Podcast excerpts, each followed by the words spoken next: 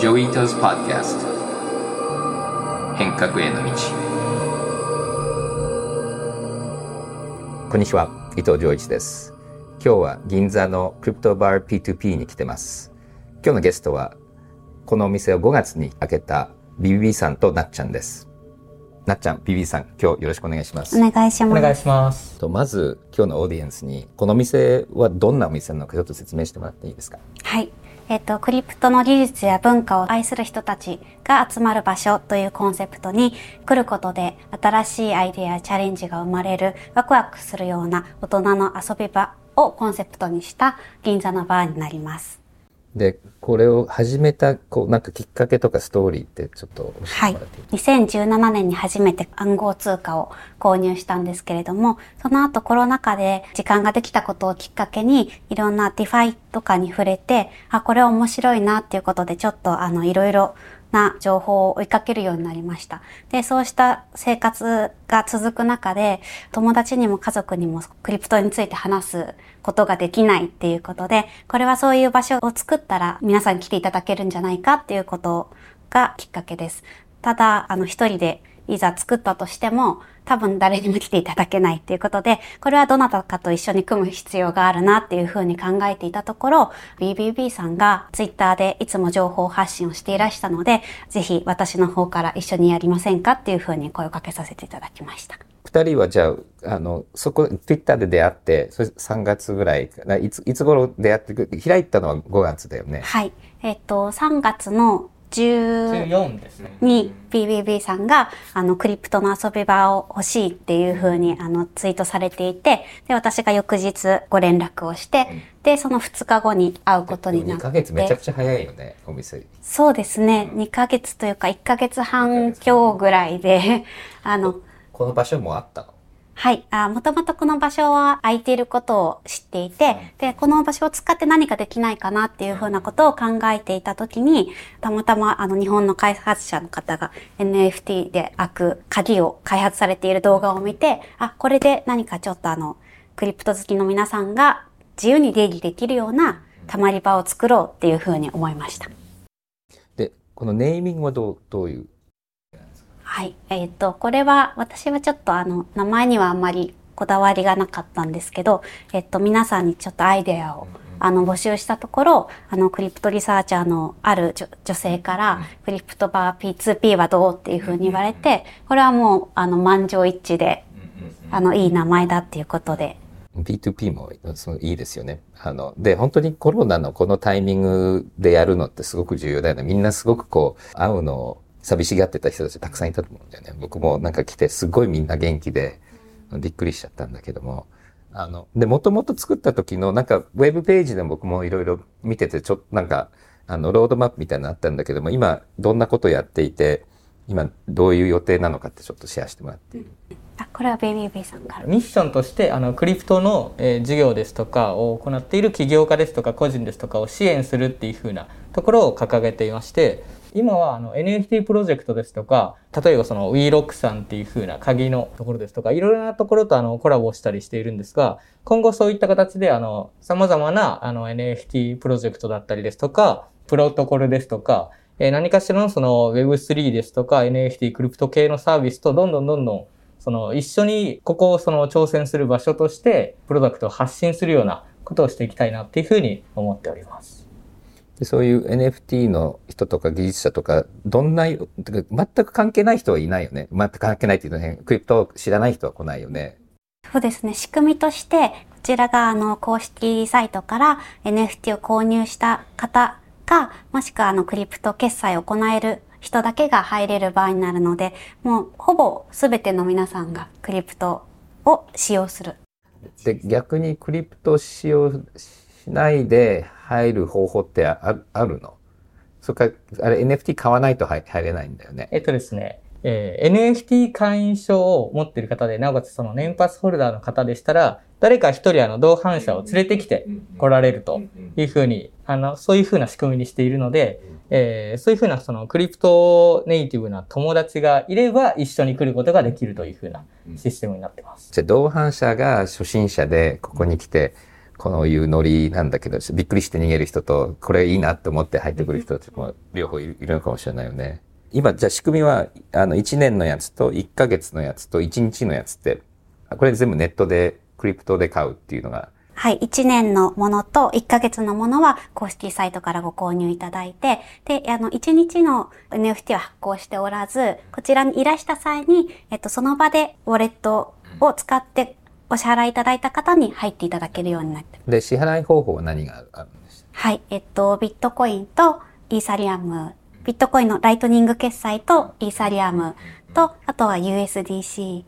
と、他はちょっとその時の状況に応じて受け入れる場合もあります。そうですね。あの、いろいろこれ、あの、特に受け入れることができない通貨ってほとんど実はなくて、なのでその XRP のえー決済なんかもいただいてますし、ビットコインキャッシュでの決済っていう風なところもあの過去にいただいてますし、そこにあの、なんでしょう。これは絶対に無理ですみたいなこものは実はなく、かなり柔軟に決済に関しては対応させていただいてで、ます。でも現金はダメ。現金ははい日本円は日本円はダメ。なるほど。あの、あれは JPYC とかステーブルコインは？JPYC は OK です。なるほど。なるほど。なるほど。いいですね。あの、で、今、で今までやって、なんかうまくいったことと、やっぱりこれは難しかったとか、なんかちょっとその辺の学びっていうのを教えてもらうんうん。あの、ロードバップ的なものはきちんと作ってなかったんですね、実は。ただ、こういう風なお店にしたいっていう、あの、イメージはかなり BBB さんとすり合わせてお話をしていて、で、その中で出た、これやりたい、あれやりたいっていうことは、もうこの3ヶ月でかなり実現できた感じはあります。あとは、その予想をはるかに超える、あの、いろんな事業者の方とかから、あの、お声掛けいただいてコラボしませんかって言っていただけたことは、あの、とても良かったことだなっていうふうに思っています。で、予想外だったこととしては、やはりこう、お店の仕組みとして飲み放題で、もう何時間でもいていいっていうような、出入り自由な仕組みなので、やっぱりちょっとあの、変、変なっていうか暴れたりとか飲みすぎたりしてしまう方とかいらっしゃるのかなっていうふうに思って対策でマニュアルとか用意してたんですけど、そんなことが全くなく皆さん本当に非常にスマートで、綺麗に紳士的に飲まれる方ばかりで、それがあの、すごく意外でした。そそれって、こう、お店がそそうなってるのか、Web3 の人たちって飲み癖いいのかとか、なんかその辺は仮説ある。うん。やっぱり、こう、皆さん、新しいことを始めようとする方って、やっぱりちょっと感度高かったり、まあ、スマートな方が多いので、まあ、それでそういう、あの、振る舞いになってらっしゃるのかなと、あ私とはは思ってます。クリプトの話に夢中でそっちがメインになりがちなのでっていうところが一番大きいかなっていうふうに私は思ってます。あんまり飲んでるよりも、ま、勉強したり話で結構みんなあ熱く語りまくってるよね。熱く語るので、うんうん。なるほど。で、でイベントとかもあるんだよね。はい。技術に関するトークを、有識者の方を呼んで、技術に関するトークをミニトークライブみたいなものを行って、その様子をスペースで配信したりとか、あとはアイデアソン、Web3 に対するあの企業アイデアがある方を集めてのアイデアソンなども計画しています。僕もほぼ同時期にやっぱりこういうお店欲しいなと思っててで確か豊崎ありささんがなんかクリプトのバーやったらいいじゃんって言ってでちょうどなんかイベント的にやってで僕の変革コミュニティでも一回うちの恵比寿のビルでなんかイベントやったりしててでちょうどほぼ同じのタイミングで考えててまあこの間来てね。でなんかこううまくクリプトのコミュニティのクリプトバーみたいなのでなんか DAO を作ってトークンを作ったらいいなっていう話してたら BBB さんもなんか同じようなこと考えてたとか言っててなんかこういう飲み屋ってすごいいいよね。結局もう自然的にコミュニティだし、で結構一緒に楽しくやるっていうのが、そもそもこうバーのなんか目的で、なんかそれが一つその、なんかちゃんとした DAO ってなんかあんまり日本でまだ、まあど世の中でもなんかお金儲けの DAO ばっかりで、なんか本当のコミュニティの DAO ってないし、あとみんなクリプトわかんないって言ってるけれども、さっきの話じゃないけども、クリプト分かってる人たちが来るバーだったら、絶対で参加できるはずなので、すごいあの楽しみなんだけども、あの、なんかもうトークの話を考えてたんだよね、ビビビさん。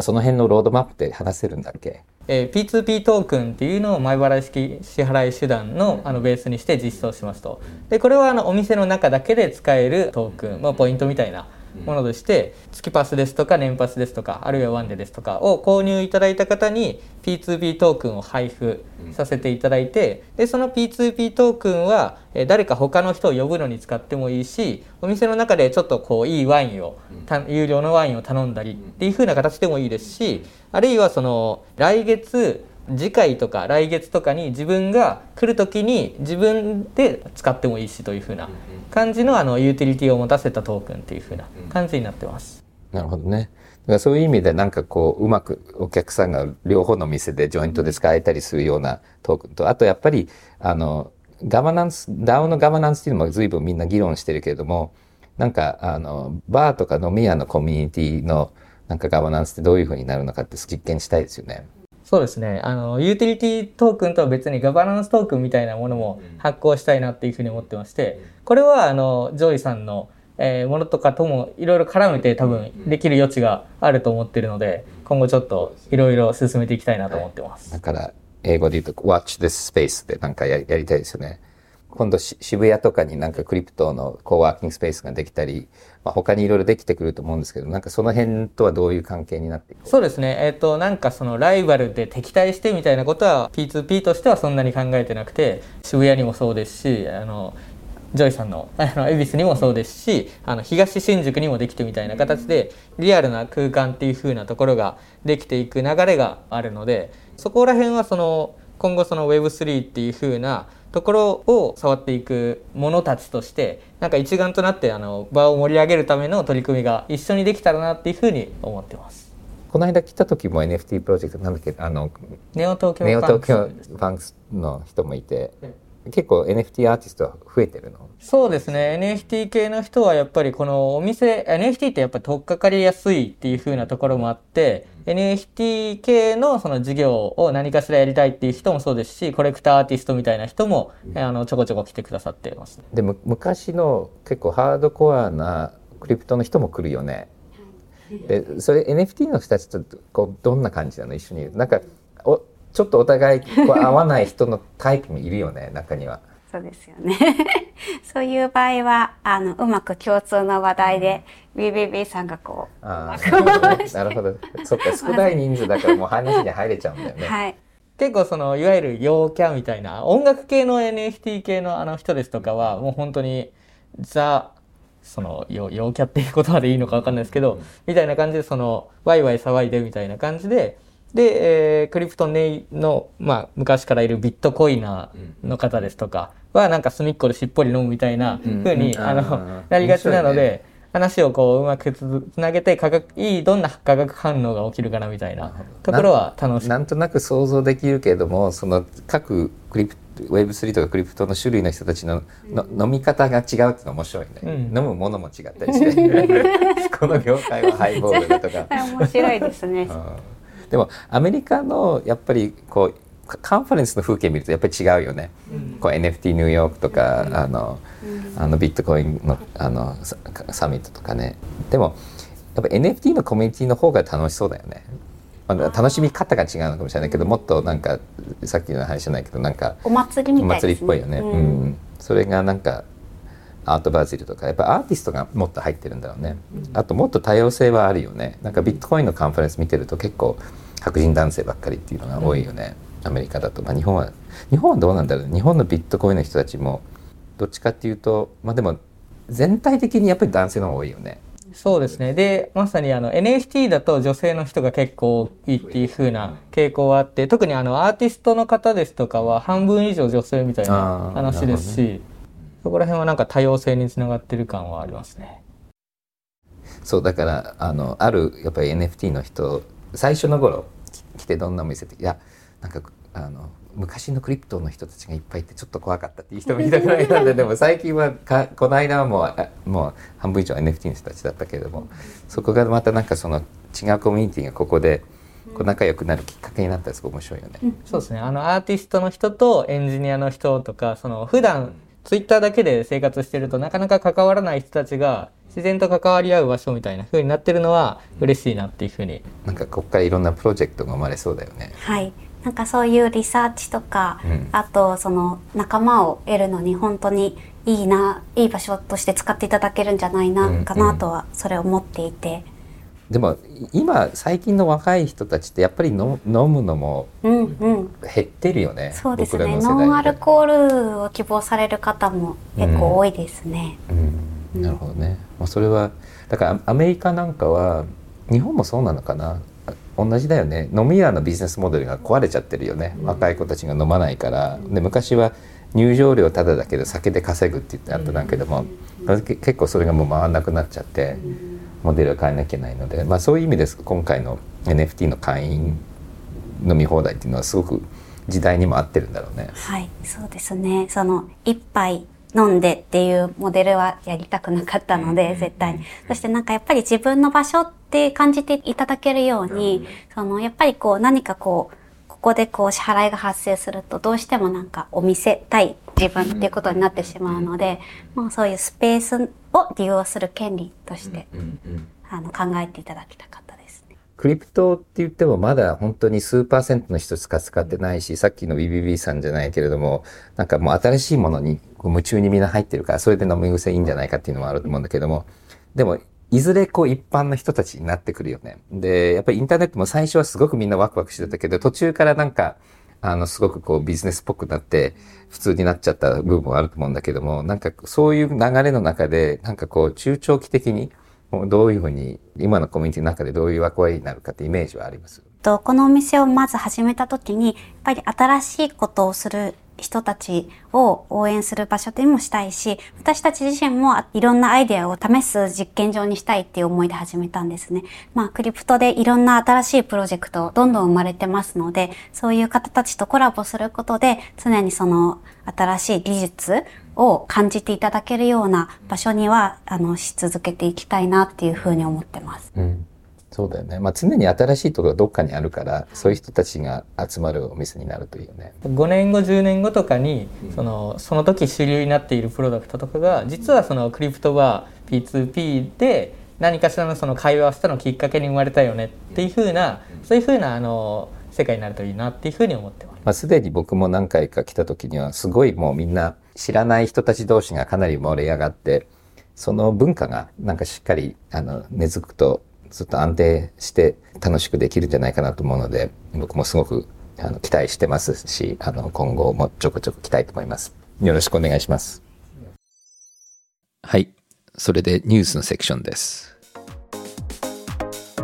アメリカの証券取引委員会は、イーサリアムが米国の管轄下であると主張していることが、裁判所への提出書類から明らかになりました。はい。実は SEC の会長ゲリー・ゲンズラは僕と一緒に MIT にいて彼とずっと一緒に仕事してたんですけども。で2017年18年ぐらいいろんな ICO バブルの時には結構僕とゲリーはまあ周波数は合ってて一緒に働いてたんですけども僕はなんか最近になって Web3 をどんどんどんどんやっぱり安定してきたので進めるべきだと思ってる中ゲリーはかなりアメリカの SEC のトップで、まあ、保守的になってます。で今回の件は実は、まあ、ICO をちゃんとファイリングしなかったイアン・バラーナさんっていう人を訴えるよくあるパターンなんですけどもでもよく読むとそこの中に今のプルーフ・オフ・ステークになったのでそのバリデータっていう今言われてるんですけども昔はマイナーだったのが今ステークされてるバリデータの、まあ、たくさんがアメリカに集中してるっていうことででそれによってイー e リアムっていうのはアメリカののネットワーク、もしくは Ethereum の決済はアメリカで起きた決済だって SEC は言っていて、で、45.85%の Ethereum ノードアメリカの中で、そして次はドイツで19%しかないので、まあ確かに Ethereum ネットワークはアメリカにたくさんあるっていうんですけども、ただノードがいっぱいアメリカにあるから Ethereum ネットワークはアメリカだっていうのって結構、まあ、強い主張でで、アメリカの中でも多分これに対して反論する人はたくさんいると思うんですけども、まあ、着々と SEC は強い規制を始めていってる。まあ、このニュースの後、いろいろレイヤー1とかブロックチェーンの人たちとも話してるんですけども、まあ、最悪、ノードをアメリカから外してまで、まあ、アメリカを避けるっていうことがあり得ると思うんですよね。だからアメリカはこういうようなことをやっていくと、どんどんどんどん遅れていっちゃう可能性もあるんじゃないかなと思います。先ほど登場した SEC の委員長、ゲイリー・ゲンスラーはこのほど、プルーフ・オブ・ステークプロトコルを基盤とする暗号資産は、すべて、証券である可能性が高いとの考えを示したことが、ウォール・ストリート・ジャーナルの報道で明らかになりました。はい。実は2018年僕も金融庁の参与をやっていて、ゲイリーと一緒に日本に来て、その時2人とも MIT にいたんですけども、で、その時は、イー t リアムとかリップルとか証券かどうかっていうことをゲリーもずっと悩んでいて、で、実はゲリーっていうのは今 SEC、あの証券取引のトップなんですけども、その前、MIT に来る前は CFTC って言って、Commodities Future Trading Commission、コモディティとか先物の、まあ、交換の監督、官庁があるんですけども、そこのトップやっていて、そしてアメリカではすごく今議論になっているのは、まあ、トークン、特に Ethereum とかが証券なのか、それかコモディティなのか。で、コモディティっていうのは金とか銀とか米とかなんですけども、そういうのって証券とかに比べて規制は緩いんですよね。会社とかっていうのはすごくいろんな公開をしなきゃいけなくて、事業がお金を証券として集めて、そしてその事業をこう運営している人たちがいろんなことをルール守りながら、投資家にあのちゃんとそれを開始していくっていうのが証券の方なんですけども、コモディティっていうのは事業がないので、あの先物みたいな感じで、まあ、交換するところのいろんなルールあるんだけども、意外に軽いんですよね。そして、アメリカのクリプト業界は当たり前なんですけども、どっちかっていうと CFTC 管轄でいたくて、そして SEC の方には行きたくないと。で、面白いのはゲイリーはもともと CFTC のトップだったんだけども、今 SEC のトップとして、やっぱり消費者保護のことをすごく気にしていて、CFTC よりも SEC の方が予算も大きいし、人もたくさんいるので、まあ、ゲイリーの言い分は消費者保護するためには SEC みたいな大きな組織じゃないとやりきれないんじゃないかなと。で、彼はなるべくいろんなものをアメリカの中で起きてるという定義だとか、証券だっていう定義だっていうことにして、まあ、自分たちの取締りの力を高めようというのが今の動きで、で結構そのゲイリーの反対する人たちがあのペティションみんなでサインして送ったり、ロビー活動をいっぱいしてて、で、そういう文脈の中で、まあ、今回の Proof of Work から Proof of Stake になったことによって、これはもっとアメリカの中で起きてるんじゃないかなっていうのと、あとステーキングっていう活動、そのイー t リアムのトークンをノードにステークすることによって、この Proof of Stake が動くんですけども、そのステークしたものに関してリターンが少しもらえるんですね。 ETH が少しもらえるので、でそれもある種の投資みたいな活動で、これをきっかけにさらにイー t リアムっていうのがあの証券なんじゃないかっていう議論も、まあ、ゲリーとゲリーのチームが今しているので、これがかなり今大騒ぎになっているのが、このクリプト界隈の今週のニュースです。日本初のパブリックチェーン、アスターのネイティブトークンが暗号資産取引所、ビットバンクに上場することが明らかになりました。9月26日から取引が開始となります。はい。まあ、この番組にも出ていただいている渡辺壮太さんは、本当にこのクリプト界隈のカリスマで、で、彼は自分の授業は日本でできないっていうので、なんとか彼を日本に呼び戻そうっていうふうにいろんな政治家の先生も含めてあの言っていて、ただやっぱり今の税のルールだとか、今回いろいろ改正はしようとしてるんだけども、今の感覚だと少し改正しても彼は戻ってこれないんじゃないかなっていう話もあって、で、渡辺さんも日本でなんかやりたいっていう気持ちはたくさんあるみたいなので、まあ、着々とまだシンガポールからなんですけども、Astar は日本に進出してくる中の、まあ、すごく重要な一つのステップは、彼らのトークンがエクスチェンジで交換されると。ただ本人が戻ってくるためにはいろいろもっと変わんなきゃいけないんですけども、ただ一方、まあ、日本で事業をして、日本だとできないものを、例えばシンガポールとかスイスでやるっていうのは、まあ、あの製造業が製造工場とかを中国で持っているのと、まあ、そんなに変わんないんじゃないかなっていう感じもするので、まあ、そういう構想そういう設計になって日本ではアスタの事業は一部やりながら、まあ、本社はシンガポールっていうのにも落ち着く可能性もあるんじゃないかなと思います。はい。で、お便りのコーナーです。最初のお便りは K さんからです。僕はあの Web3 コミュニティのやり方に興味があります。9月19日の放送では、外国人や障害を持っている人がコミュニティに参加することについて意義があるという話がありました。Web3 だからこそ、可能なコミュニティの仕組み等があれば、教えてほしいです。はい。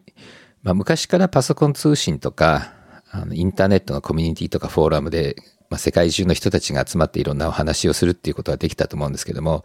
Web3 によって、その人たちに例えばお金を払うとか、それとか投票するための権利を与えるとか、で、みんながいろいろこう活動してものを組み立てる中のいろんな、まあ、アーキテクチャ、設計ができるっていうのが Web3 の特徴で、で、多分ゲームの世界の中でポイントがあったり、肩書きがあったり、まあ、アクセスがあったりするので、まあ、ゲームの世界のいろんなツールが Web3 だとゲームだけじゃない世界でいろいろできるのと、あとはもっといろんなシステムと互換性があるブロックチェーンっていうのができてきているので、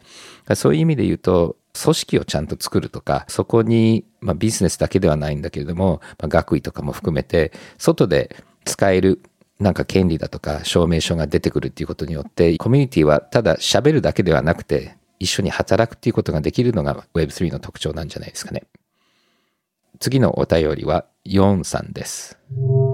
個人の医療データをブロックチェーンにプライバシーを保護した状態で書き込み、医学研究をサポートするダットスや、バオなどに防用する方法がないかと考えています。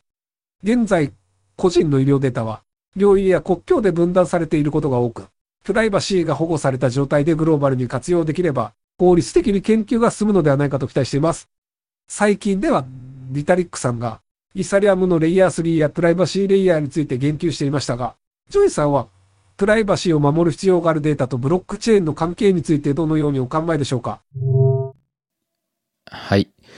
僕は昔からプライバシーのことすごく興味持っていて、すごく重要だと思ってます。それで、ブロックチェーンの強みも弱みも全部外から見れるっていうことで、で、いろんなプライバシーのアーキテクチャは今議論されていて、で、まさにビタリックが話してるような話とか、レイヤー3の話とか、あとは、あの、Zero Knowledge Proof とか、Multi-Party Computation っていう暗号を使ったプライバシーのまあ、そういうのが含まれたあのブロックチェーンだとか、それをこう追加したアプリケーションっていうのも話はされていて、で、この間、この番組でも紹介した千葉工業大学のサーティフィケートも、あれも個人情報は一切ブロックチェーンでは見えないけれども、本人確認ができるあの仕組み、 Blockcerts っていう仕組みを使ってできているので、そういう意味で言うと、すでにこの認証の部分でも、このプライバシーを保護したやり方っていうのがあると思うんですね。で、ブロックチェーンとか暗号でいろんな設計を作っていく中で、もう一つ多分重要になってくるのは、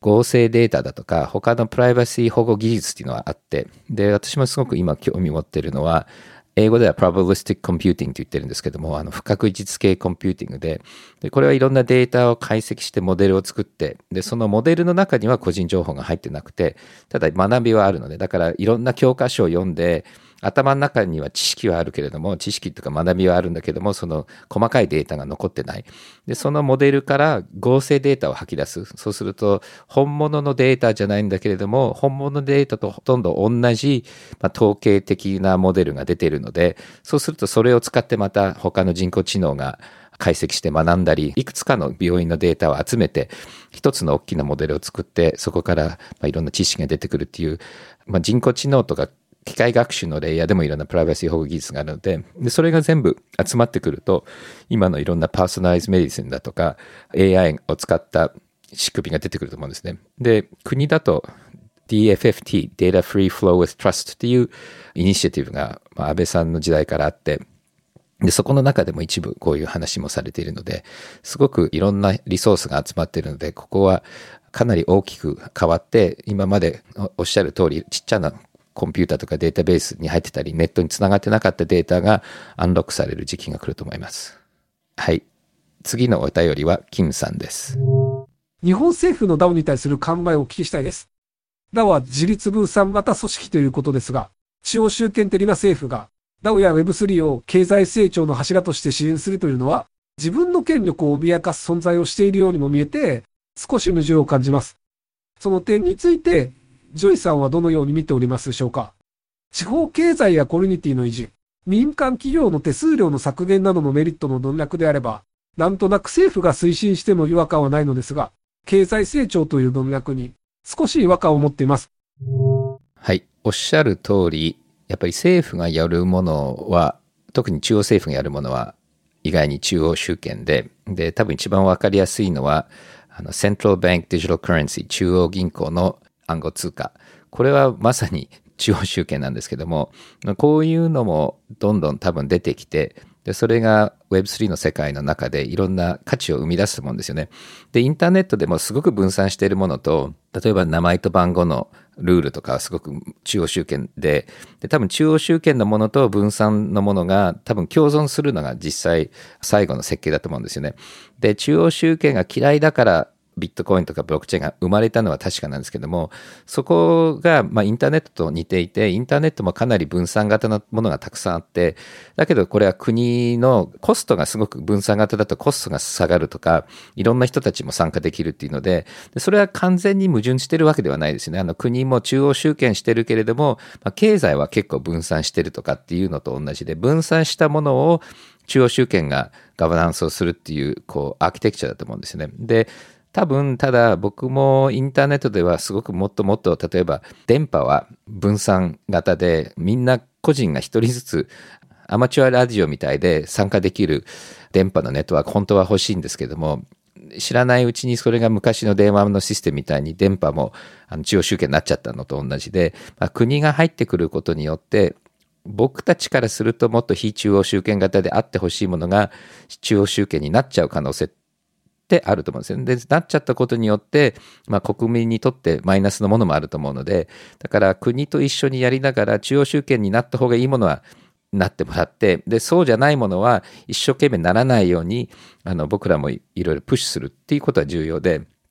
で、そういう意味で僕も、あの、Web3 っていう言葉っていうのは基本的に非中央集権型な概念が入っているので、Web3 っていう言葉を国が使ってるっていうのは僕すごくいいことで、そこが暗号通貨とか、なんかブロックチェーンとかって言ってたら、このオープンなパブリックブロックチェーンじゃないものもなんか入っちゃえるので、なんとなくオープンにしていってるっていうのはいいことで、で、国からしても、やっぱり完全に矛盾ではないと思うんですね。国があって、その国の上の、まあ、インフラの上で経済、新しい経済があって、それ活性化するためには、これは中央集権じゃない方が、経済的にはなんか活性化されるっていうのも見えると思うので、まあ、マーケットっていうのはオープンな方がいいと思うんで、だからそういう意味では矛盾はないんじゃないかなと思います。可能であればもう一つお聞きしたいです。かつて社会主義という政治思想がありました。ソビエトは共産党による中央集権的な体制だったので、結局、社会主義という名の独裁型資本主義だったと言われますが、一方でアナキズムというコミュニティ主体の国家を作ろうとした運動もありました。私は政治的な思想を持つものではありませんが、ダオと純粋な社会主義が少し似ているように思います。いずれも資本主義の限界を人々が感じた時代に出てきていると思いますが、社会主義という言葉にアレルギーを持つ人も上の世代には多い中、この点について、どのように世界の有識者の方は考えていますでしょうかはい。まあ、ソビエトユニオンとか一部の他の国もそうなんですけども、あの、共産党とか社会主義でも中央集権型社会主義をやって、で、それが失敗したケースが多いと思うんですね。で、それに対していろんな人はアレルギー持ってるんですけども、ただ DAO とかで今やろうとしているっていうのは、もっと分散型で、で、新しいガバナンスを実験して、で、社会主義っぽい人も中にはいます。ただ、それが社会主義じゃなくてキャピタリズムでもっと分散型っていう人もいれば、で、Radical Markets っていう本にも出てきてるんですけども、なんかハイパーキャピタリズムみたいなのがあって、これは何かっていうと、一人一人は物を持っちゃいけなくて、その物の使用権を買うと。で、その使用権は常にオークションされていて、一番利回りよく使える人は、その使用権持ってるんだけども、他の人がもっと利回りよく使えるっていうのでビットしたら、その人が持っていけるっていう、こういうなんか何でもオークションに出てるっていうモデルなんですけど、これってすごく面白いのは、土地を持ってずっとただそこで大家さんで入れるっていうのはできないっていう意味ではすごくアンチキャピタリストなんだけども、ただ全部お金で買えるっていうのはハイパーキャピタリストなので、だからそういう今までこうなかったような新しい経済の考え方っていうのはかなり DAO の中で議論されて実験されていくので、だから多分今までの文脈とか概念とを超えた部分もあるけれども、ただ今までの学びもちゃんと学んだ方がいいと思うので、この辺の新しい資本主義とか新しい社会主義の考え方っていうのは、でもあの今一番話をして実験しなきゃいけない時期なので、ぜひこのあたりもっともっと考えてください。次は家紋を持っている方だけのコーナーです。メンバーシップ NFT をお持ちの方は次の問題を答えると100変革をもらえます。今日の問題はこちらです。クリプトバー P2P で使えない通貨は次のうちどれでしょうか ?1、JPYC。2、イセリアム。3、円。答えを打ち込むときには大文字半角英数字で打ち込んでください。最新のメンバーシップ NFT 持ってない方は、ぜひお便りを送ってください。お便りを番組で使いましたら、NFT の受け取り方への説明のリンクを送ります。はい。今日はここまでです。また来週。このポッドキャストでお話しする内容は、クリプトや Web3 に関する一般的な情報にするずこれらへの投資の勧誘を目的としたものではありません。また、特定のトークンなどの推奨を目的とするものでもありません。クリプトの投資と売買は、とてもリスクが高いものです。自分もやりたいと思ったら、プロのアドバイスをもらってから参加してください。また、最終的な投資決定は、皆さんご自身の判断でなさるようにお願いします。デジタルガレージは危険な海に最初に飛び込むファーストペンギンスピリットを創業以来大事にし続けていますこれから来る Web3 オープンソース時代を見据えた